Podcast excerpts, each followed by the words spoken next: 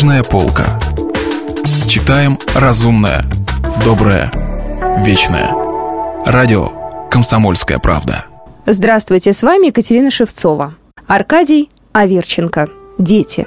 Глава первая. Я очень люблю детишек, и без ложной скромности могу сказать, что они меня любят тоже. Найти настоящий путь к детскому сердцу очень затруднительно. Для этого нужно обладать недюжным чутьем, тактом и многими другими качествами, чего не понимают легионы разных бон, гувернанток и нянек.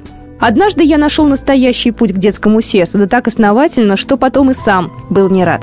Я гостил в имении своего друга, обладателя жены, свояченицы и троих детей, трех благонравных мальчиков от 8 до 11 лет.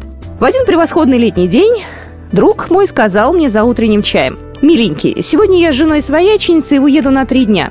Ничего, если мы оставим тебя одного?» Я добродушно ответил, «Если ты опасаешься, что я в этот промежуток подожгу твою усадьбу, залью кровью окрестности и, освещаемый заревом пожаров, буду голый плясать на неприветливом пепелище, то опасения твои преувеличены более чем наполовину». Дело не в том. А у меня есть еще одна просьба. Присмотри с детишками. А, мы, видишь ли, забираем с собой и немку. Что ты? Да я не умею присматривать за детишками, не имею никакого понятия, как это так за ними присматривать.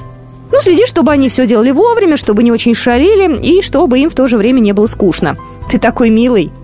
Милый ты я милый, а если твои отпрыски откажутся признать меня, как начальство? Я скажу им, о, я уверен, вы быстро сойдетесь, ты такой общительный.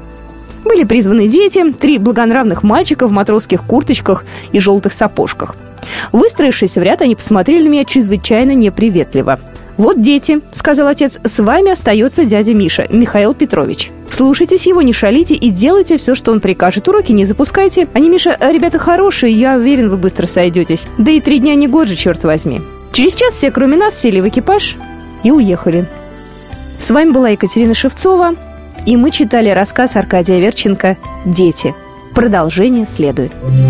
Если вы пропустили главу любимого произведения или хотите послушать книгу целиком, добро пожаловать к нам на сайт kp.ru слэш радио раздел «Книжная полка».